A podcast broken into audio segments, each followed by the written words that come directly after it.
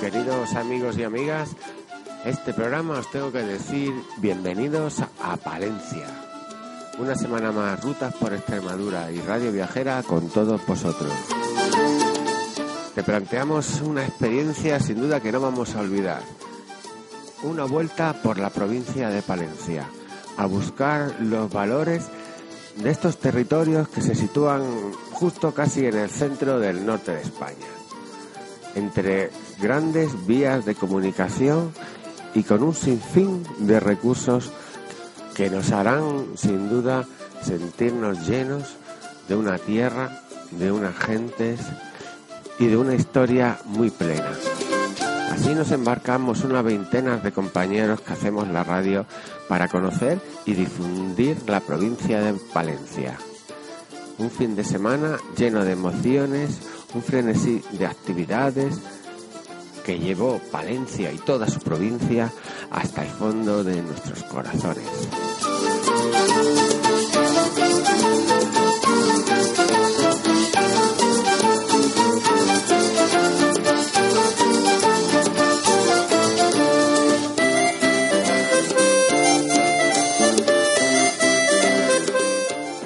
Bueno, estamos empezando esta maravillosa jornada y estamos en la Diputación de Valencia con su presidenta, María Ángeles, que nos ha contado a grandes rasgos todo lo que nos podemos encontrar eh, en esta fantástica provincia. Creo que son muchas cosas y, y de una entidad grande, ¿verdad?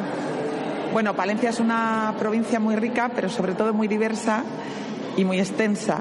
Sí. Por lo tanto, tenemos patrimonio natural, tenemos patrimonio artístico, tenemos una montaña palentina fantástica, pero sobre todo, eh, además, tenemos cosas únicas, como esa villa romana de la Almeda o como es el Canal de Castilla, la mayor obra de la- del periodo de la Ilustración, la mayor obra civil. Claro, y además eso se une con unas comunicaciones de primera, ¿verdad? Porque eh, la verdad para nosotros que venimos desde Extremadura, que nos parecía que estamos a la otra punta del mundo, hemos llegado en un momento, ¿sabes? Y la gente que viene de Madrid nos comenta lo mismo, los que vienen de Cataluña. Eh, al final estáis en una situación muy privilegiada, ¿verdad? Bueno, pues parece mentira que seamos a veces tan desconocidos cuando tenemos una- un emplazamiento geográfico y unas comunicaciones fantásticas por tren, a través de AVE desde Madrid, también por carretera, porque nos conectamos por autovía por todos los sitios de España y tenemos dos aeropuertos muy próximos, que es Valladolid y que es Santander. Pues bueno, muchas gracias, Presidenta, por la oportunidad de conocer la provincia y, y seguro que para muchos de nosotros va a ser un gran descubrimiento y para nuestros oyentes seguro que también. Pues yo creo que si alguien se quiere sorprender, que parece mentira en estos tiempos, Sí. disfrutando de un viaje, pues tiene que venir a Palencia y pensar que cómo no había venido antes. Eso ya nos estamos preguntando mucho. muchas gracias. Muchas gracias.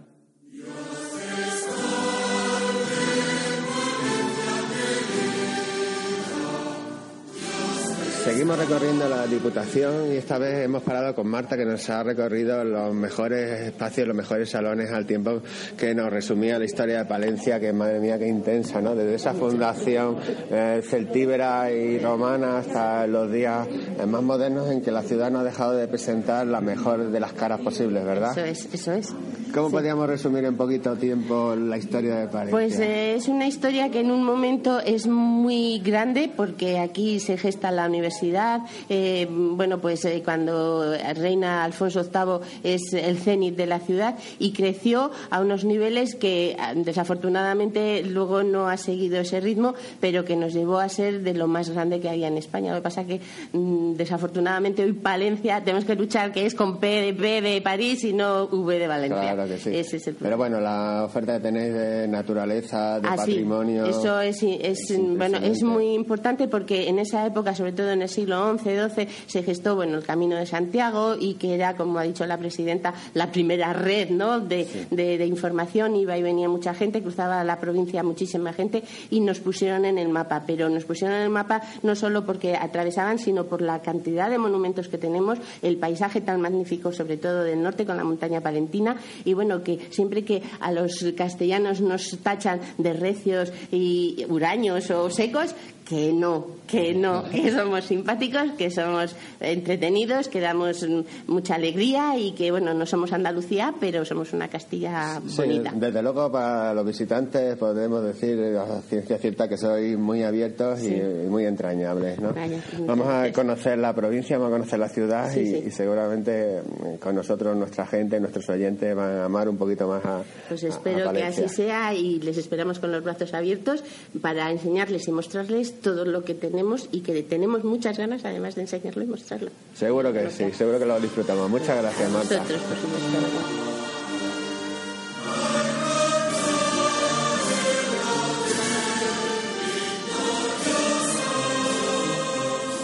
Nos está acompañando en esta primera parte de la mañana David, que es guía profesional en la ciudad. Eh, trabaja habitualmente en la catedral, me parece. Trabajo habitualmente enseñando el casco histórico y enseñando también el interior de la, de la catedral, la conocida como la Bella Desconocida, ahora ya Bella Reconocida. Ah, qué bien.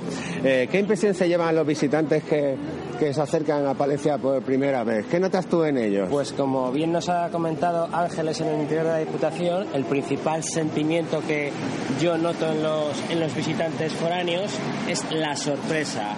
Vienen con una idea de ver cuatro cositas contadas, poca cosa, no conocen mucho la historia ni de la ciudad ni de los monumentos. Cuando llegan y se empapan de la historia, como digo, y ven los monumentos tanto por fuera como por dentro, el sentimiento principal es una gran sorpresa porque no lo esperan. Claro, claro. Imagino que, le llamará la atención pues muchos de los recursos, muchas de las cosas que estáis poniendo en valor y que enseñáis además con tanto cariño. De todas esas cosas, eh, ¿cuál te crees tú que es la que más eh, llama la atención? Pues, por ejemplo, históricamente se podría decir que les llama bastante la atención el hecho de la primera universidad española. Eh, también les podría llamar bastante la intención la catedral como tal, hablando de su magnitud o sus ciertas peculiaridades. La catedral es espectacular, desde luego. La, como os decía, tercera más grande, o que es la única catedral de España que tiene doble crucero. Y luego también llama mucho la atención los personajes históricos, como por ejemplo el enlace del CID en la antigua iglesia de San Miguel o la fundación del Lazareto Leprosería en la hoy, iglesia de San Lázaro también en ese siglo XI el obispo Fonseca, eh, las visitas a Palencia o estancias de Carlos V, serían así las cosas que más sorprenden porque la gente, ya te digo, no conoce esa parte de la historia relacionada con Palencia con personajes tan, tan importantes de, la historia de España. Sí, la verdad es que la historia de España durante varios siglos se hace en Palencia, eso es indudable, y de ello ha dejado una huella imborrable, ¿no? Eh, tenemos incluso, nos hablabas de la Puerta de los Novios por la célebre boda de Trastámara, ¿no? Es decir, los personajes no dejan de, de pasar, no dejan de estar y, de hacer cosas importantes en, la ciudad y su entorno. Efectivamente, tú date cuenta que si echamos más la vista atrás, por aquí por Palencia ha pasado el Imperio Romano, ha pasado los visigodos, los musulmanes y luego un señor que se llamaba Sancho III de Navarra, que es el que reinstauró definitivamente la diócesis palentina en el siglo XI. Luego ha estado aquí Doña Berenguela, también a por supuesto Alfonso VIII o el obispo Don Teyote de Meneses. Y luego ya lo que hablaba, la relación del clero tan cercana con la corte, como por ejemplo en la época de Enrique IV los reyes católicos o Carlos V. Ya luego sería la época en que el poder civil empieza a hacer mella en las ciudades. Por eso una historia completísima siglo por siglo. Sí, no, no hay eh, puntos muertos, no hay zonas eh, del tiempo en la que no haya dejado una huella eh, impresionante aquí en la ciudad de Palencia. ¿Llevas muchos años trabajando en esto? Pues dentro del sector turístico este es, el, este es el quinto. Ay, madre mía, entonces ya eres casi un viejo en, estas lides, ¿verdad? Porque el mundo... en la parte de turístico, en la oficina de turismo, en, dentro de guías solo este es el primer, este es el primer año, guía oficial es el primer año. ¿Y has notado tú cómo va aumentando el turismo en, el entorno? La verdad, sí, la verdad que este año he notado más movimiento, sobre todo puede venir, pues bueno, por el aumento de la del aprecio por el turismo interior o incluso por las edades del hombre que se celebran este año en Aguilar de Campo, que es uno de los principales pueblos de la zona norte y diríamos también de, la, de toda la provincia palentina. Entonces eso puede repercutir en Yo lo he notado con gente en la oficina que te dice, oye, voy a las edades del hombre, oye, vengo de las edades del hombre, venimos a ver la ciudad. Entonces, las edades ha tenido un gran éxito y eso ha repercutido, gracias a Dios, en la, ciudad. Claro, entre todos nos damos la mano mucho mejor, desde luego. Efectivamente. Muchas gracias, David. Vamos a seguir hablando seguramente durante el viaje. Vale, perfecto.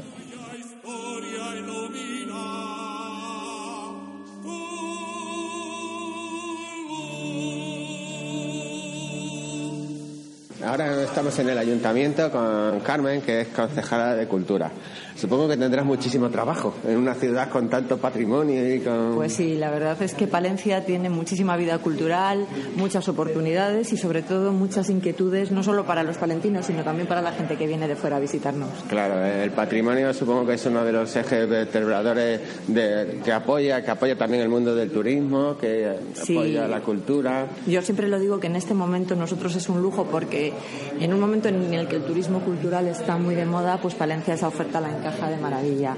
En verano tenemos eh, rutas culturales, rutas turísticas que nos permiten visitar una ciudad plagada de monumentos de una manera también divertida porque lo hacemos teatralizado.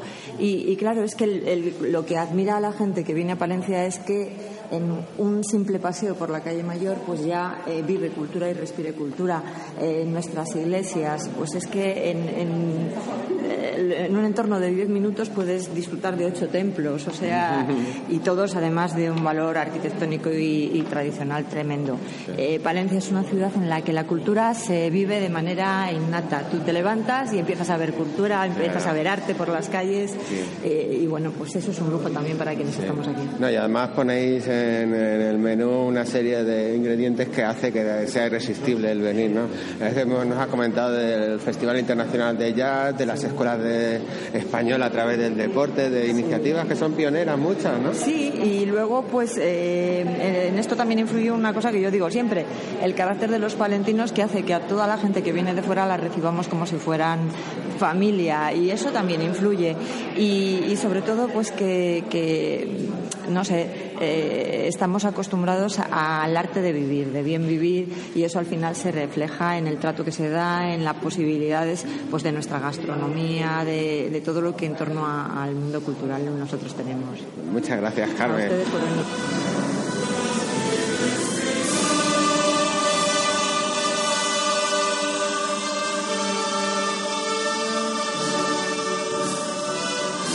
Nos hemos subido a uno de los, lugares más, altos de la ciudad de Palencia, al Otero, donde antiguamente había una ermita rupestre y hoy tenemos uno de los símbolos de la ciudad, ¿no? que es el Cristo del Otero. Estamos con, el guía que habitualmente enseña este lugar. ¿Viene mucha gente a, ver el Cristo? Pues sí, eh, recibimos en el año, el año pasado, recibimos cerca de 20.000 visitas, pero creo que se podría hacer más por potenciar este lugar, ya que es un lugar emblemático de la ciudad y que pocas ciudades tienen. La verdad es que sí, que hemos subido aquí arriba y para nosotros toda una sorpresa, ¿no? Esperamos ver un Cristo, pero vemos mucho más, ¿no? Hablamos del santuario y qué más cosas podemos ver aquí. Pues podemos ver un audiovisual con la vida del autor y muchas de sus obras ubicadas eh, en Madrid, en Panamá, en Colombia, en Perú. Son pequeños fragmentos de la obra de Victorio Macho, pero muy interesante para los turistas. Sí, claro, porque aparte, además de ser un lugar de referencia en el mundo turístico, simbólico, en el mundo religioso, también en el mundo artístico se ha convertido en el santuario de uno de los grandes artistas eh, de la ciudad, ¿no? Eh, sí, Victorio Macho, bajo mi punto de vista, considero que es el escultor Mm, por excelencia de Palencia y cada día sube más gente para conocer su obra. Qué bien, qué bien. La verdad es que es un sitio desde el que se disfruta mucho. Eh, supongo que podemos subir eh, en cualquier época del año. ¿Y, qué horario tenéis de atención? Eh, podemos subir todos los días, excepto los lunes, en el periodo estival. Y luego ya de cara al invierno, estamos, hay que recordar que estamos en un alto, que con el frío solo abrimos los viernes, sábados y domingos en horario de diez y media a dos de la tarde y por la tarde de cuatro y media a ocho de la tarde. Pues muchas gracias por todo. Hemos aprendido un montón y la verdad es que es un sitio muy interesante para conocer. Invitamos a todos nuestros oyentes que cuando vengan a Palencia no dejen de subir a su hotero para ver a, Cristo de la ciudad. Muchas gracias.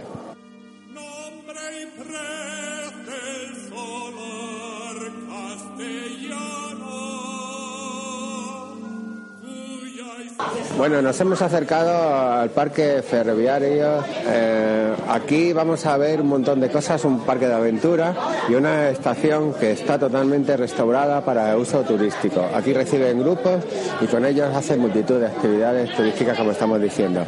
El servicio también que dan de restauración es eh, muy original. Nos ofrecen la olla ferroviaria. Y con nosotros tenemos a- al maestro obrador. ¿Cómo te llamas? Carlos. Carlos. Carlos es la persona que cocina este plato típico, ¿no? Este es un plato típico del tren, ¿verdad? Sí, sí, de los antiguos ferroviarios que hacían la ruta Bilbao-La Robla. Y entonces, como los carbones que utilizaban para atizar las máquinas de vapor del tren, era lo mismo que utilizaban ellos para hacerse la comida. Entonces, cuando hace 80 años no había gas butano, entonces se cocinaba con carbón. Con carbón. Y entonces, esto ha, ha seguido haciéndose en plan ya de hobby o de cuadrillas que tienen merenderos y tal. Aquí es muy típico hacer la olla ferroviaria. La olla ferroviaria es una receta en concreto. No, se puede hacer cualquier tipo de olla, legumbre, patatas, incluso arroz con leche. Y es una cocina tradicional. Es una directo. forma de cocinar la olla ferroviaria, ¿no? Es una olla que se calienta igual por, por el culo de la olla que por los laterales, entonces se hace muy lento. La cocción, al ser más lenta, pues es como los guisos antiguos. Entonces, hoy esta es costilla, costilla de cerdo adobada con patatas. Pero aquí podemos hacer cualquier tipo de legumbre, patatas con cualquier cosa, con pescado, con Lo más carne. típico de echar en una olla ferroviaria. Patatas con carne de ternera. Ah, qué Hoy es rico. con costilla, otro día las hacemos con bonito, con marmitaco. Se puede hacer patatas con calamares, se puede hacer arroz. Ajá. Patatas con calamares, eso lo he probado una vez y está muy bueno Y también. hay un pescado muy típico de Santander, que es el cachón, que es una sepia muy grande, que solo se coge en invierno. Ajá. Y se cocina mucho que es un pescado que es un- tiene una carne de 2 o 3 centímetros de grosor y con patatas en la olla es un plato exquisito. Bueno, la olla que estás preparando hoy me parece que son 50 60 raciones, me Sí, parece. estas son de 30 litros, son para 60 personas. 60 No personas, lo hemos ¿no? llenado porque como no había tanto, y aquí hemos llegado a hacer hasta para 450 personas. Hola. Hemos hecho un día 10 ollas. Ya ves. Pero bueno, lo- me comentabas antes que, lo- que antiguamente eh, las ollas eran personales, eran de raciones Eran de una o individuales. dos raciones. Una o dos raciones, ¿no? ¿Qué cositas más pequeñas entonces? Sí, sí, hay alguna por aquí que tenemos de recuerdo de los antiguos ferroviarios que las conservan, nos han dado alguna. Y entonces echaban la comida del día. Ajá. Salían por la mañana de Bilbao en el tren, como tenían que hacer un recorrido que duraba todo el día y no había coche-restaurante como ahora. Era un coche con lo indispensable. Esto de la comida, ellos la iban poniendo por la mañana, a medida que iba avanzando el tren se iba haciendo poco a poco y cuando llegaban a una estación o algo que era la hora de comer, pues si paraba el tren comían de parados y si no comían en marcha. Qué bueno. Y era la única manera de comer caliente. Qué bien, no, pero comían caliente, ¿no? En un sitio tan fresco como este, además. El ¿sabes? tema de trenes que antiguamente no tenían calefacción porque son vagones, algunos vagones de carga, el, el- el que iba ahí, el guardafrenos iba a la intemperie. Oh. Entonces era muy duro un viaje, porque tenían que ir en las bajadas, antes, antiguamente se frenaba a mano. Sí, no como ir en moto, claro, sí. Es cuando ibas en moto, digo que si llovía pues tenías un tejadillo, pero el frío te entraba igual. Entonces se agradecía, llevaban la olla y a la hora de comer, comer caliente, Hay mucha diferencia, sí. incluso llevaban otras que hacían café con leche o caldo. Ajá. Aquí mucha Qué gente. bien. Detrás de la puerta. Y había mucha gente que decía, pues, uno llevaba el- comida para dos, el otro llevaba café, otro llevaba el postre. se- Y cada uno hacía una olla de algo y todos comían caliente. Qué bueno, qué, qué bien. Pues súper interesante. Después probaremos la olla y te daremos la opinión. Muchas gracias.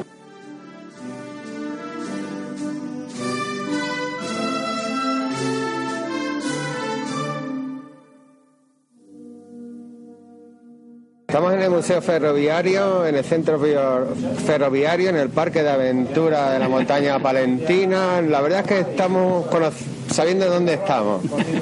Y Chechu no ayuda, nada, ¿sabes? Porque cada paso que damos en este complejo es una sorpresa grata. Es un, abres un mundo de posibilidades al turismo impensable y, lo haces con una calidad extrema, ¿no? ¿Cómo puedes definir así en pocas palabras lo que hacéis? Porque a mí me resulta un poco complejo. Pues hombre, yo creo que es eh, turismo activo. O sea, hacemos turismo activo. Tú vienes a conocer un sitio y haces actividades de todo tipo, culturales, deportivas, de aventura, de naturaleza y adaptadas al nivel y al grupo que viene. Ya. pero, pero aquí las posibilidades son muchas. Pues bueno, claro, estamos en un entorno natural privilegiado, porque la montaña palentina es un espacio natural que cuenta con muchos recursos de naturaleza. Luego nosotros pues llevamos 25 años y hemos acumulado un montón de experiencia y un montón de material y hemos hecho muchas inversiones y ahora contamos con unas infraestructuras pues que ya has visto que son espectaculares. Espectaculares, de verdad. Espectaculares las la infraestructuras y espectaculares los medios con los que trabajáis. Todo es material de primera clase, última tecnología, todo en un estado de revista perfecto. ¿sabes? bueno, eso es eh, horas de fregar. Sí, claro. Eso es fácil. Eso es fácil. Pero bueno, tenéis boogies, tenéis piraguas, hacéis tiro con arco. Hemos visto hasta un escalestri. Sí, sí.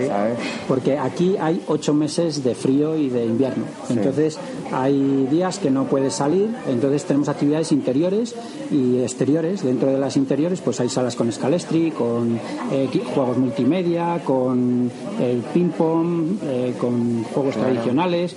Y el día que puedes salir, pues hacer raquetas de nieve en invierno, o esquí de travesía, o haces, vas a construir iglús, si vienes con niños, o te vas a... Y en verano pues vas a hacer piragua, o el parque de aventuras de Roledal, o sea, vengas lo que vengas, o a ver el románico, o lo que quieras. la verdad es que la oferta que planteáis, bueno, pues nos queda un poco anonadados, sobre todo para los que venimos de Extremadura, que tenemos un turismo muy incipiente, muy novedoso, todavía en pañales, como aquel que dice, ¿no? Y encontrarnos centros um, con estas características, pues la verdad es que nos llena de satisfacción de ver que por lo menos es posible, ¿no? Por lo menos soñarlo, ¿no? Sí. Porque tú esto lo has empezado de cero, ¿no? Sí, esto empezamos de cero, pero esto es la, el resultado de 25 años de trabajo. Sí, claro. O sea, esto, no que vemos hoy no estaba hace 10 años, ni estaba Esto, concretamente, esta instalación hemos empezado ahora hace 5 años. Ya es. Y ahora, pues bueno... Eh, la verdad es que ha sido y es un placer estar contigo, es un pozo de sabiduría que no vamos a dejar de aprender en todo el día, seguro. Y nada, cuando vayas a Extremadura ya sabes dónde tienes que ir a parar. Pues nada, ya, ahí en, el, en Geoparque Villuercas.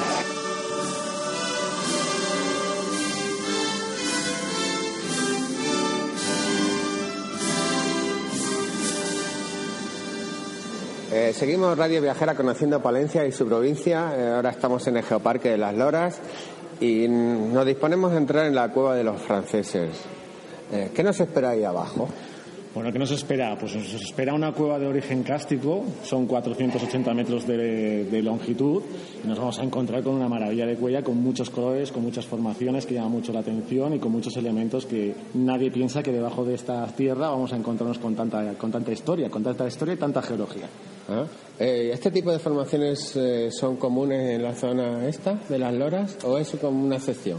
Eh, son comunes en la zona de las loras, lo que pasa que la excepción que tiene esta cueva es que son más numerosas que en el resto, es decir, aquí vamos a encontrarnos con mayor cantidad de ellas. Ajá. supongo que habrá a lo mejor cuevas por todas las, las formaciones, unas más grandes, otras más pequeñas. En este caso estáis en la cueva más grande. De, las, de las diferentes cuevas que hay por todo el entorno hay más de 9 kilómetros de galerías, pero esta sería la principal que ocupa en su, todo su recorrido pues casi un kilómetro. Pero nosotros vamos a hacer unos 500 metros, que es lo que se visita. Qué maravilla, ah, qué maravilla. Eh, esto, estamos en un centro de interpretación impresionante, ya hay mala atención por fuera y por dentro mucho más, ¿no? Eh, está abierto supongo que todos los días del año, ¿no? Menos los lunes que cerráis, ¿no? Como en todos los centros. Eh, ¿Hacéis visitas organizadas? Siempre son organizadas, siempre son guiadas. Cada hora por la mañana tenemos tres pases y por la tarde otros cuatro. Y en esos pases de duración de una hora, siempre con un guía, se conoce tanto la historia geológica como la historia cultural de la propia cueva. ¿Tiene algún coste la visita? Entre dos y tres euros. Estupendo. Eh, entonces, aquí supongo que trabajáis con varias personas, ¿no? Para mantener todo esto. Un equipo de, de, tres guías. De tres guías, ¿no? Pues genial. Pues me parece un sitio fantástico y luego seguimos la conversación más abajo. Vamos para abajo a conocer, eso es. Muy bien.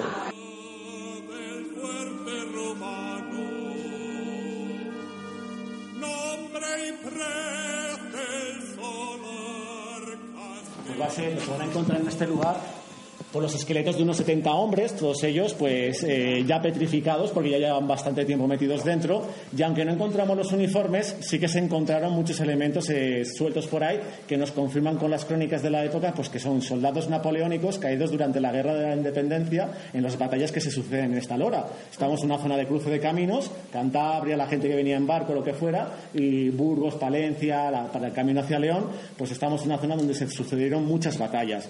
Cuenta la leyenda que los españoles, para evitar que mayor contingente francés viniera hasta aquí y acabara con toda la población que aquí existía, pues tiraban a los cadáveres de los franceses por el agujero y aquí no ha pasado nada, nosotros no hemos hecho nada y somos todos muy buenos, ¿vale?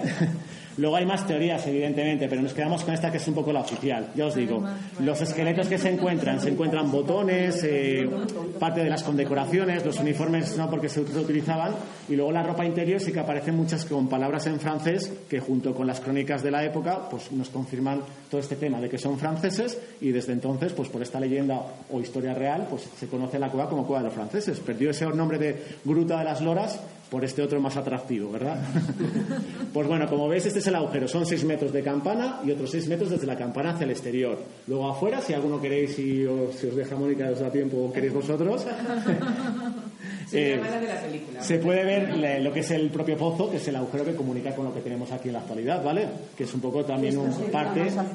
Efectivamente, aquí tenías montantes de muchas piedras, porque también cuentan que si alguno quedaba vivo, pues desde arriba, pues piedras para arriba para intentar pues acabar con ellos y que nadie diera la voz de alarma, ¿vale? Ya os digo, las primeras personas cuando entraban en la cueva, cuerdecita por aquí arriba, a pulso. Nos hablaba un señor esta mañana que colocaban una barra de acero y de esa barra de acero para que hiciera a tope, conseguir bajar. Pero siempre se tenía que quedar uno arriba por si acaso les robaban la barra de acero y luego no sabían cómo salir, ¿vale? ya os digo, cuestiones un poco de la época, se buscaban la vida de la mejor manera que podían, ¿vale? Haced las fotos que necesitéis y continuamos, ¿de acuerdo?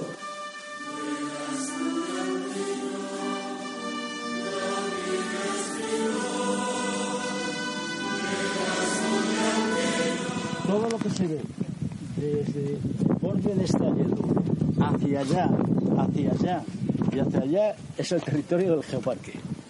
Mil kilómetros cuadrados, casi nada. De todas maneras, es uno de los geoparques, no es de los geoparques más grandes. ¿eh? En Europa los hay más grandes. En España. En España también.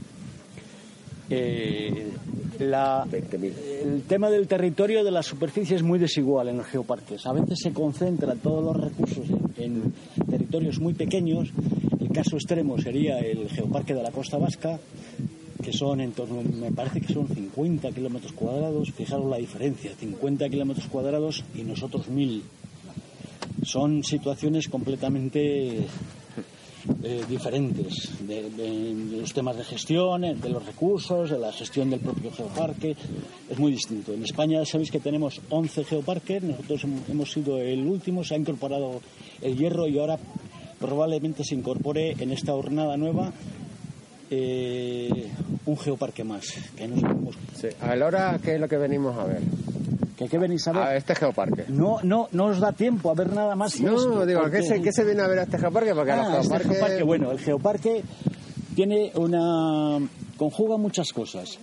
Conjuga un patrimonio, un patrimonio geológico que es, no siendo súper espectacular, es decir, no tenemos un gran volcán, no tenemos una, una formación geológica bestial, tal, pero tiene, sin embargo, una característica, dos características. Una, una gran diversidad geológica y luego todos los geólogos que vienen, que vienen muchísimos, coinciden en una virtud que tiene este geoparque.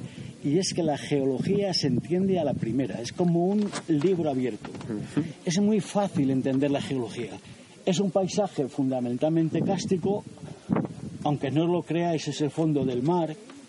Cuando penetró el océano al abrirse el Golfo de Vizcaya, este es el resultado del fondo marino antes de que el, océano volviera para allá. es decir, que está lleno de fósiles marinos, todo el geoparque. Por ejemplo, ¿quién puede imaginar que esta paramera, en su, en su mayor parte, son corales? Toda esta paramera que veis aquí, a nuestros pies, todo esto está lleno de corales corales que se forman en mares de poca profundidad. Y eh, ahora la mayor parte está cubierto por la hierba, pero todavía hay sitios donde aflora la roca donde son visibles. ¿Cuál fósil es el más común? Fósiles, es que hay muchos, todos los de la. De la, de la, de la salen época. amonites. Tenemos muchísimos. ¿De qué época? ¿De qué época ibas a decir? Pues eh, la historia esta se empieza hace 250 millones de años. Es muy potente aquí y, y- podemos decir que tiene dos grandes sectores el geoparque. Uno, lo que son propiamente loras, que son los inclinales colgados, que son todos esos cerros planos, pero que cuando uno entra en ellos la sorpresa es mayúscula porque son unos acantilados verticales bestiales y otra zona que son los cañones, cañones y loras.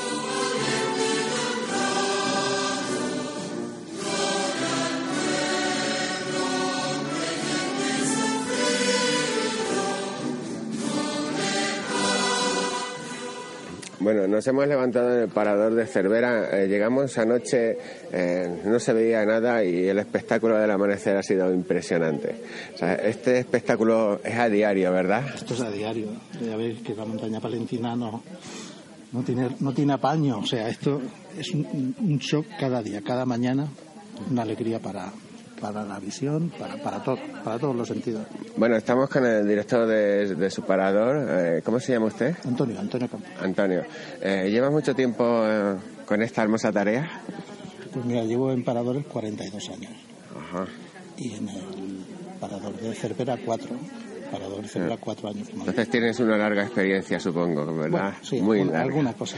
¿Qué has notado en este en este lugar con respecto diferente con respecto a, a los otros sitios donde has Pues estado? aquí, aquí eh, imprime carácter la ubicación del edificio, donde está ubicado, el entorno, las variaciones por, por estacionalidad, el otoño, la preciosidad del otoño, la explosión de la primavera. Sí. Eso impacta sobre el establecimiento y sobre los clientes del establecimiento. ¿no? Esta mañana le decía a, a mi compañera que digo, mira, el primer rastro de otoño que hemos visto este año, ¿no? En un árbol que ya Ahora se va a abrir- se va a amarillea. abrir una paleta de colores que va a ser impresionante. Sí, ¿verdad? A finales de octubre esto es una preciosidad. Sí, sí, sí. Es un cuadro. Es un cuadro, de verdad. Y después la nieve, ¿verdad? Luego nieve, enero, primeros de enero hasta primeros de febrero suele caer bastante nevada. Ajá. Y bueno, también se pone... Que Claro, claro, claro. No, no. La carretera empieza a llegar gente por todos sitios. Ujú. Y después la explosión primaveral tiene que ser una cosa espectacular, ¿verdad? Sí, sí. eh, ser el los verde, verdes. Claro, claro. Pasamos de- del invierno más gris a la explosión de la primavera, todo verde, todo verde. Pero para mí mejor el otoño. Sí, es la que más le gusta, ¿verdad? Sí, por el colorido. Coge el colorido todo el monte, es impresionante. Muy bien. Pues nada, a seguir disfrutando de, de esta labor y, que lo bien aquí. y nosotros esperamos volver muchas veces. Gracias.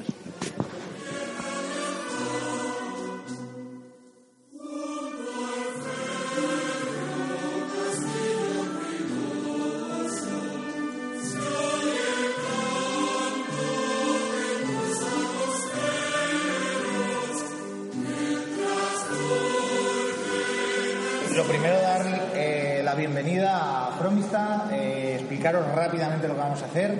Vamos a conocer el conjunto monumental de Fromista en el orden que os eh, comento a partir de ahora. Vamos a empezar en San Martín, que es la joya de la corona, la, la referencia no solo de Fromista, sino de eh, muchísimos templos románicos que hay en nuestro país. Eh, la verdad es que es un monumento muy visitado. Luego vamos a ir a San Pedro, que es la parroquia, con un museo parroquial eh, que ya veréis tiene una joya en forma de retablo que va a dejar alucinados. Y luego nos vamos a Vestigia, que es un documental que tenemos en Santa María del Castillo, es la tercera iglesia que hoy vamos a visitar. De ahí nos iremos al canal, que tenéis programado un paseíto en barco que también eh, es canal, además recién inaugurado, así que os va a gustar. No, no me ha dado tiempo. ¿Sí? No, no me ha dado tiempo. Eh, es que ayer eh, hicimos nocturna, eh, estamos hasta arriba de trabajo. Ayer tuvimos un día buah, terrible. Bueno, por supuesto, eh, Jesús, eh, no entiendo, Jesús, eh, esto cómo va, Jesús, esto quería que era de otra manera, me cortáis sin problema, me preguntáis. ¿De acuerdo? Bien. Para entender San Martín necesitamos saber como primera documentación que a día de hoy, en 2018, reuniendo toda la información que San Martín tiene, nos cuesta mucho hacer un hilo que nos llegue desde el siglo XI, que es cuando se funda, al 2018. Pero vamos a intentar hacerle, entre otras cosas, para intentar comprender cómo hemos llegado a este año, en este siglo XXI, con el estado de conservación de este templo tal como es. Fijaros si nos falta documentación que ni la fundación está clara. Sabemos que la fundadora, que es la reina Doña Mayor de Castilla, que muere en el año 1066, deja en su testamento todos sus bienes y uno de ellos va a ser el monasterio de San Martín de Tours. Por tanto, sabemos a partir de ese documento que en 1066 el templo de alguna manera estaba, no sabemos si recién construido, si eh, terminado, si eh, recién consagrado, no sabemos exactamente el, el momento exacto, pero es el único lugar del que podemos partir. Por tanto, vamos a empezar en 1066. Los primeros 50 años van a ser nulos, no existen en la historia de San Martín. No tenemos ninguna documentación que nos diga qué estaba pasando en el monasterio, porque esto es importante, en el monasterio. Muchas de las dudas y de las cuestiones que le van a pasar a San Martín van a ser nacidas de esa frase, monasterio de San Martín de Tours, aunque hoy solo veamos una iglesia. ¿Vale? Bien, eh, los primeros 52, para ser más exacto, años, como digo, no existen. La segunda noticia de San Martín va a ser en el año 1118.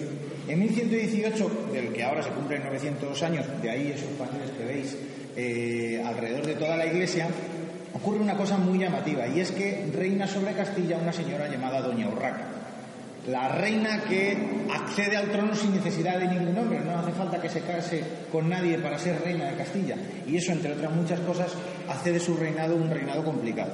Debe favores a prácticamente todo lo que. Entre ellos los monjes de San Zoilo, los monjes cuñacenses. Esto, nuestras informaciones, la lógica nos invita a pensar que había nacido como benedictino. Pero en ese momento, Doña Urraca va a ceder el monasterio y el barrio adyacente al modo de agradecimiento por la ayuda a los monjes de San Zoilo, a los monjes de Carrión de los Condes, creando un conflicto en bastante potente, porque de repente nos encontramos que Fromista va a tener dos poderes con los mismos cargos, pero que no tienen nada que ver uno con el otro. Por un lado tenemos un abad, poder religioso, que no vive en Fromista, que está controlado desde San Zoilo y que tiene el barrio más pequeño pero más poderoso económicamente. Por el contrario, en, en la otra parte del pueblo tenemos a un señor con el poder también para impartir ley sobre su terreno, que es un poder civil y que para nada está contento con que uno de sus barrios más importantes no desaparezca, pero ya no le pueda controlar. Este problema va a durar hasta tres siglos, llegando en algunos momentos a tener un muro divisorio para que no hubiera libre tránsito. Dado que la polémica era permanente, y eh, había que cortarlo de alguna manera. Y ya sabéis que los muros, mal que nos pesen, en muchos momentos eso sí que lo controlan. Esto va a durar hasta el 15, cuando los cuñacenses pierden cada vez más fuerza y deciden deshacerse del lastre. ¿Qué lastre hay mayor para San Zoilo de Carrión que un monasterio que está permanentemente teniendo eh, problemas con los vecinos? Así que se deshacen de él lo que pasa es que los fromisteños lo que recuperamos, o lo que recuperan en aquella época, no es un monasterio, es la iglesia muy similar a la que veis hoy. Y entonces, ¿qué hace un fromisteño con una iglesia que no tenía controlada hasta ese momento, con un barrio que también viene, que siempre le han tenido ahí, pero que nunca le han podido gestionar?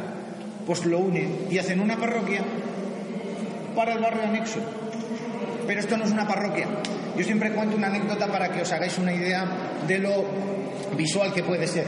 Por este pasillo por el que mismo hemos pasado la mayoría, vino hace como tres o cuatro años un señor llamado Ricardo Blázquez, no sé si os suena, es presidente de la conferencia episcopal, la pirámide de, la, de los mandatarios de la iglesia, el del picón de arriba, cardenal. Vino con todos los obispos a dar misa a San Martín, dieron varias misas en relación con el camino de Santiago. Todo el pueblo llenando los bancos que veis y ellos con la vestimenta en la mano. Cuando pasaron por, esta, por este pasillo se dieron cuenta de que aquí no iba a haber ningún sitio donde cambiarse con un mínimo de intimidad y lo que tuvieron que hacer fue cambiarse o vestirse sobre vestido detrás de la gente, la gente pues mirando hacia atrás porque no todos los días hay un cardenal y ocho o nueve obispos cambiándose. El tema no es ese, el tema es que eso un día lo puedes hacer, pero pensad que esto va a durar para siempre. Que le decís al párroco de San Martín que a partir de ahora se va a tener que cambiar, como lo hace aquí el párroco a día de hoy, delante de sus feligreses. Pero eso lo hace una vez cada semana y solo en verano.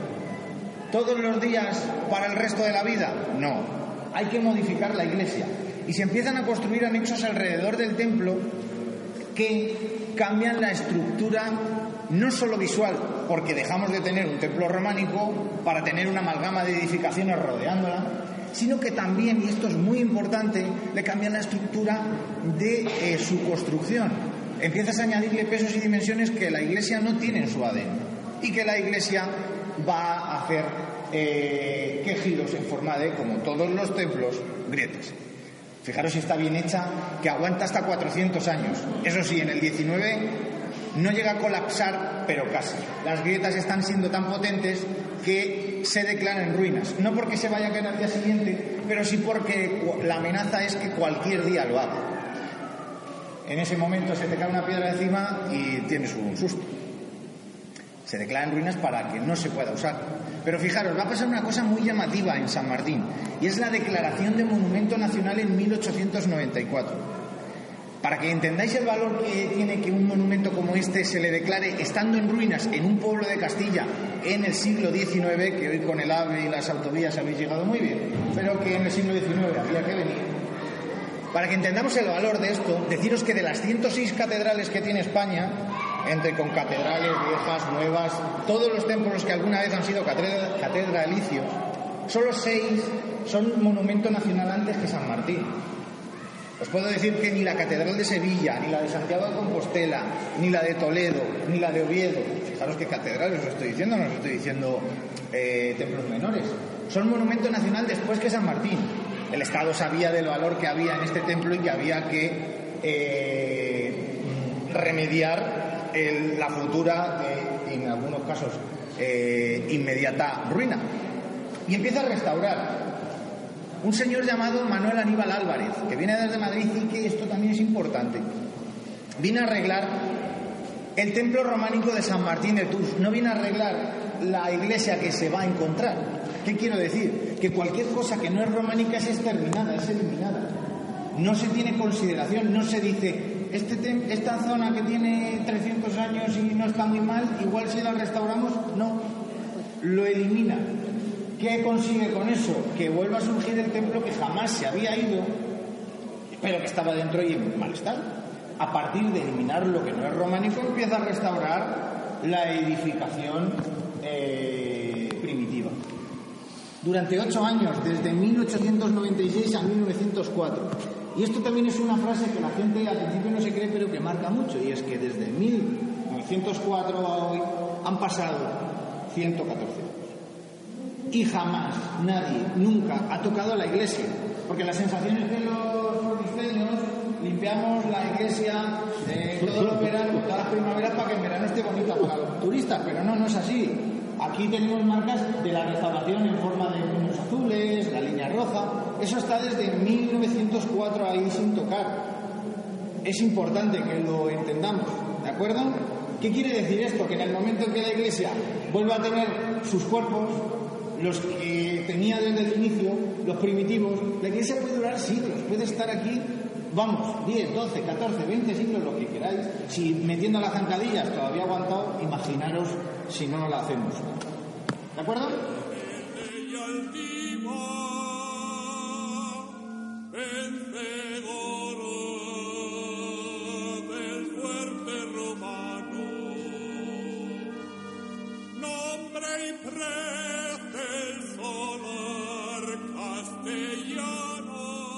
Buenos días de nuevo. En nombre de la tripulación, Jesús y Juan Carlos, les damos la bienvenida a bordo del Juan de Omar, un barco eléctrico y respetuoso con el medio ambiente que con cero emisiones navegará por las aguas del Canal de Castilla, concretamente por el ramal del norte, donde nos encontramos, el más corto y el que más desnivel salva de los tres ramales que conforman el canal. Es el Ramal del Norte nace aguas arriba, en Alar del Rey, donde toma sus aguas del río Pisuerga y llega hasta Calahorra de Rivas, el ramal de Campos se puede decir que es la continuación del ramal del norte. Calahorra de Rivas, donde se junta al mismo nivel con el río Carrión y muere en Medina de Río Seco, vertiendo sus aguas al río Sequillo. Y el ramal del sur, que nace en el Serrón, próximo a Palencia, en el término municipal de Grijota, y muere en Valladolid vertiendo sus aguas de nuevo al río Pisuerga. Tiene forma de Y invertida, de aspa. Tiene un total de 207 kilómetros de lámina de agua, que en el siglo XIX y hasta mediados del XX fueron navegables en su totalidad, salvo un desnivel de 150 metros por medio de 49 esclusas. Acabamos de zarpar desde la esclusa más grande de todo el canal de Castilla, la esclusa múltiple de Fromista, la única que posee cuatro vasos, numerada como la 17, 18, 19 y 20, y salva un desnivel aproximado de 15 metros. Lamentablemente a día de hoy no está operativa, no es navegable. La única esclusa operativa y navegable del ramal del norte es la sexta, que se encuentra en Herrera de Pisuerga, y la remonta al barco Marqués de la Ensenada, nombre de uno de los impulsores del canal junto con Fernando VI. Juan de Omar, el nombre de esta embarcación, fue uno de los constructores, uno de los ingenieros que estuvo presente en las obras en la segunda parte de su construcción. Las obras comenzaron en Calahorra de Rivas en el año de 1753, ya que era el terreno más llano y más fácil de excavar. Tardaron aproximadamente unos 100 años en construirlo y le dieron otros 100 años de uso. Nació como vía fluvial de transporte y comercio entre Castilla y Cantabria. Castilla era una zona muy aislada y no podían darle salida al excedente agrario, sobre todo el cereal. El proyecto fue llegar hasta Reynosa, desde Reynosa hasta Santander por caminos y con carros. Dificultades técnicas, bélicas y económicas en la construcción hicieron que el canal quedase en Alar del Rey, su parte más al norte. Aún así, hay que decir que en los siglos XVIII y XIX fue la principal vía de transporte, comercio, economía e industria. A la vez que exportaban el cereal, lógicamente introducían todo tipo de mercancías que también generaban industria y economía. Todas esas mercancías las transportaban en barcazas, barcazas tan grandes como esta, barcazas tan grandes como el pan de mar. Tenemos aquí dos pequeñas reproducciones para hacernos una idea de cómo eran aquellas barcazas del siglo XVIII. Llegaban a cargar desde los, 30, desde los 10.000 kilos hasta los 30.000.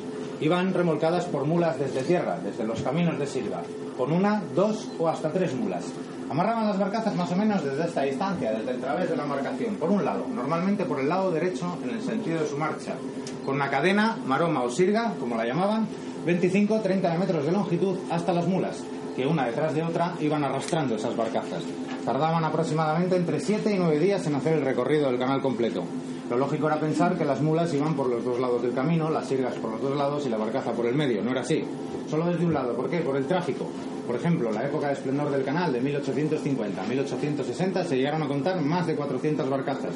Con tanto tráfico y tirando las sirgas por los dos lados, las mulas no podrían cruzarse. Contrarrestaban la fuerza del empuje por medio de un timón. Iban ayudándose también de varas largas para poderse apoyar los taludes, entrar en, los puentes, en las esclusas, en las dársenas, en los acueductos, en todas las infraestructuras que tiene el canal a lo largo de su recorrido. La velocidad que llevaban en aquella época era paso de mula. Tampoco tenían mucho problema de gobierno, excepto los días de viento, que por lo visto sí que tenían bastantes problemas.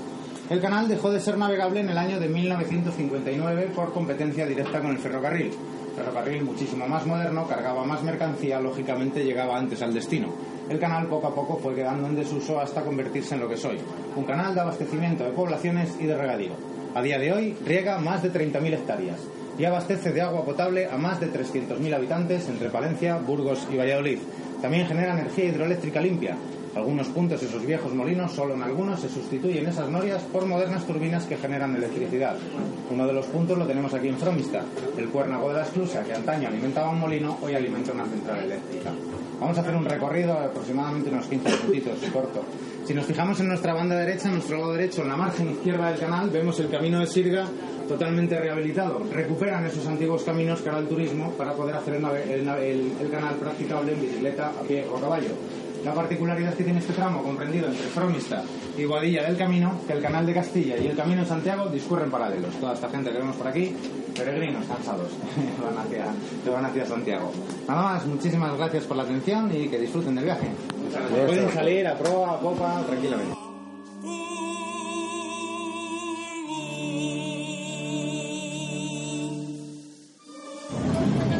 Desgraciadamente estamos acabando este fin de semana tan maravilloso en la provincia de Palencia. Un slalom frenético de actividades, de lugares, de sensaciones, de experiencias que nos ha guisado convenientemente Mónica, que es jefa de servicio de la Diputación Provincial de Palencia. Eh, ¿Te hemos dado mucho trabajo, Mónica? Me habéis dado mucho trabajo, pero bueno, estoy encantada de haber estado con vosotros este fin de semana mostrándoos una pequeña parte de todo lo que ofrece Valencia, esta provincia que, bueno, Mm. estamos en la zona norte de Castilla y León, eh, muy cerquita de, de todos vosotros, seguro de una forma u otra.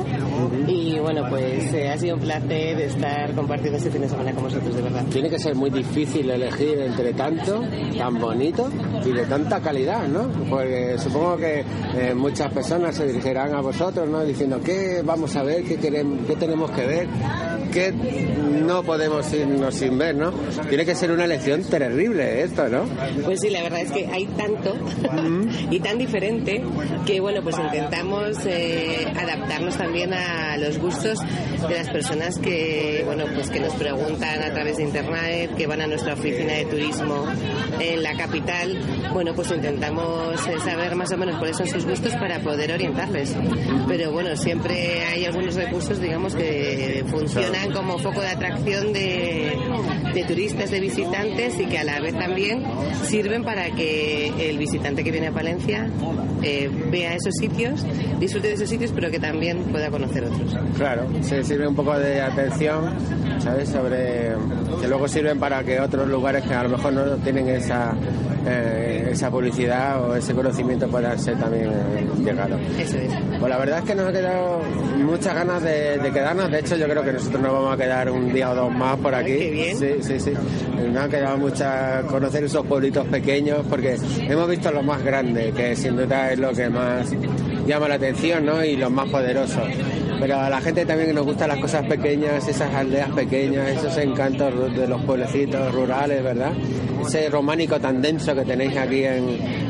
Pues eso, bueno, eh, en toda la provincia, pero especialmente en la zona norte de Palencia. En el entorno de Aguilar de Campo se encuentra la mayor concentración de románicos de Europa. Sí. Pequeños pueblos de poquitos habitantes con unas iglesias románicas impresionantes. Sí, algunas hemos visto de pasada en estos periplos que hemos hecho por la provincia y, y nos han dejado la, nos han llamado mucho la atención. Montaña, con nieve, con agua, con páramos, Montaña durante todo el año. con madre mía, si es que no no La falta provincia de nada, durante todo el año. Eh, evidentemente, bueno, por ejemplo, Montaña Valentina a mí me encanta durante todo el año, pero ahora que tenemos cerca el otoño, es una época eh, estupenda para poder disfrutar de todas las tonalidades que nos da el otoño, de la berrea también, eh, seguimos con edades del hombre hasta noviembre. Bueno, hay muchísimas opciones. Sí, muchos pro- proyectos que seguro que están a punto de ver la luz, ¿sabes? Otros que estarán gestándose y una actividad frenética que no faltará en tu departamento, seguro, Sí, ¿no? desde luego. Debe ser de los departamentos con más marcha de toda la Diputación. Sí, la verdad que nos toca trabajar eh, mucho durante todo el año, o sea Sí. que, pero bueno, bien. ¿Y contáis con recursos suficientes o mm, las administraciones apuestan lo suficiente en tu opinión? Porque bueno, ya sabemos que con el dinero pues no hay ¿no? Hay muchas necesidades y lógicamente pues bueno, el turismo a pesar de ser un sector estratégico que dicen para el desarrollo, pues no siempre es muy mimado por las administraciones, ¿no? Bueno, yo creo que en nuestro caso, eh, la verdad que la Diputación de Valencia ha apostado ya desde hace años por el turismo y bueno, pues hemos ido haciendo pues bueno eh, muchas cosas, desde la reapertura de la Vía Romana de Almeda, eh, la puesta en funcionamiento de embarcaciones en el Canal de Castilla, hemos, hemos hecho un plan estratégico, bueno, se ha apostado por el turismo deportivo, de naturaleza, este año se ha celebrado el 50 aniversario del descubrimiento de la Villa Romana de Almeda, bueno, no quiero olvidarme nada, ¿no? Pero son muchas cosas durante los últimos años, eh, bueno, pues muy con el objetivo, ¿no? De mostrar el, pues todos los recursos y productos turísticos que tiene Valencia. La verdad es que hemos visto a la Diputación muy presente en todos los espacios por los que nos hemos movido y bueno, la verdad es que he de agradecer ese compromiso por parte de de las administraciones provinciales para el desarrollo del turismo, ¿no? Porque pequeñas cosas se hacen en grandes grandes momentos, ¿no? Y vosotros estáis haciendo grandes cosas con grandes momentos en grandes sitios, ¿no? Yo os animo a que sigáis en esa línea. Muchas gracias. Y esperamos seguir conociéndoos. Bueno, pues muchas gracias por, por venir. Gracias, Mónica.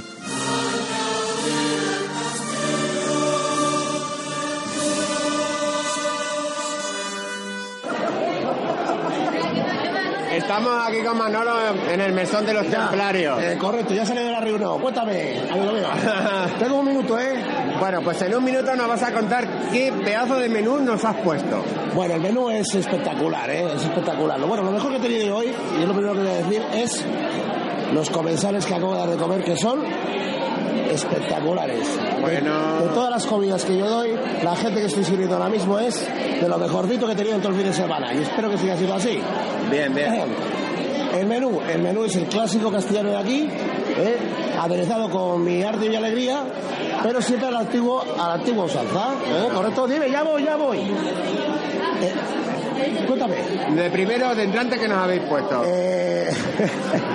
Había queso de cabra. Vamos a ver, habéis tenido un entrante que se compartía, en el cual teníais un poquitín de cecina, bañado en un poco de aceite de oliva puro, eh, habéis tenido un poquito de colesterol, digamos chorizo, chorizo de la tierra, queso, un queso añejo muy rico, De cabra. cortado, cabra puro, eh, cortado eh, de dos tipos distintos y luego lo que hacemos aquí, manual, en esta casa, es la morcilla, espectacular, se la recomiendo a todo el mundo. ¿Cómo llamáis? ¿Tenéis un nombre especial la morcilla No, o simplemente morcilla? La morcilla de, de aquí, aquí, de aquí. Pablo el Mesonero. Vale, vale. Hemos continuado con una sopa castellana, la típica sopa de ajo, ¿eh? pero con algún secreto especial que hacer en la cocina, ¿eh? con su cuchara de madera para que sepa todo y en barro, ¿eh? que es lo tradicional. Y luego unas ensaladitas para compartir al medio con el espectacular lechazo asado eh, a la antigua usanza en horno de leña, vuelta y vuelta, vuelta y vuelta durante horas. Es la estrella del territorio. Correcto, la mejor, es lo mejor. Se lo recomiendo a todo el mundo. La verdad que nosotros lo ¿Eh? hemos probado, está muy tierno por dentro, crujiente por fuera, Está con espectacular, un súper sabor tierno. espectacular. Luego, luego en la segunda parte de la entrevista ya explicaré cómo va el tema.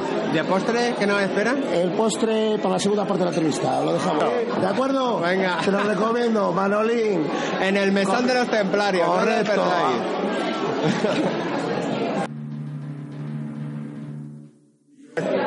Continuamos en el Mesón de los Templarios, uno de los lugares de referencia en la provincia de Palencia. Y estamos con Javier, que es uno de los gerentes de, que tiene esta- este, este establecimiento. Bueno, supongo que llevaréis toda la vida haciendo esto, ¿verdad? Porque os sale de cine. Pues mira, llevamos desde el año 1964. Así que imagina- imaginaos todos los años cuando Palencia estaba perdida, cuando no había carreteras, no había coches y poco dinero para poder salir a, a- cenar por ahí. Y ya mi padre apostó, casi yo digo que apostó por el turismo rural, ¿no? que, la- esa palabra ni existía, no existía. De, de- de aquellas, ¿no? Y apostó por tener un, un local diferente, tenemos dos locales, uno, uno son dos Villasirga, otro son los Templarios. Primero empezó con los son Villasirga en 1964 y aquí en el año 81 abrimos este más amplio para bodas y grandes eventos y tal. Y, siempre nuestra cocina se ha basado en la cocina típica castellana, desde nuestras morcillas que hacemos de, cebo, de 80% de cebolla, 90%, a- la, la sopa, la sopa albada o sopa castellana y el lechazo asado en horno de leña. Sí, la verdad que nos han comentado que si queremos comer lechazo de verdad, 100%, que no falle nada, tenemos que venir aquí al mesón de los templarios, Y ¿verdad? tenemos un menú muy típico, muy original, que llevamos haciendo muchísimos años, que es un menú que se, que se sirve en, en- en un plato de pan y consta pues de siete picoteos, eh, sopa cast- la sopa castellana, el lechazo, les hacemos un recibimiento a la puerta, una presentación del menú en castellano antiguo, sacamos las sopas y el, y el a ritmo de dulzaina cuando se quiere, se contrata aparte, la dulzaina la música típica castellana con, jotas, y bueno, la- adornamos de una manera totalmente diferente a cualquier otra, otro, menú otro evento. Sí, la verdad es que hemos oído maravillas sobre eh, lo que hacéis y cómo lo hacéis, ¿no? Pues nada, yo os animo a seguir un poco en esta dinámica porque esta dinámica es la que nos ha traído hasta aquí. Y detrás de nosotros seguro que van a venir muchos otros buscando esos sabores auténticos de la tierra de Castilla, del norte de Castilla. Y bueno, pues nosotros a seguir disfrutando con las cosas que hacéis. Pues nada, me alegro que, que os haya gustado, me alegro que, que disfrutéis de nuestra comida, que te digo, sencilla, pero muy típica y muy natural. Muchas gracias. Muy sabrosa. Muchas gracias, Javier. Y hasta aquí nuestra primera parte de este viaje fantástico a Palencia. hemos conocido Palencia visto por los palentinos. Os invitamos a nuevos programas donde eh, veremos la experiencia de nuestros compañeros de la radio en la provincia y también conoceremos de cerca sus programas y la visión que ellos tienen de esta hermosa provincia. Recuerda que puedes escucharnos en directo los jueves a las 2 y también puedes hacerlo cuando quieras. Nuestros podcasts están disponibles en la web de Radio Viajera y en las principales plataformas de audio. Hasta siempre, amigos y amigas.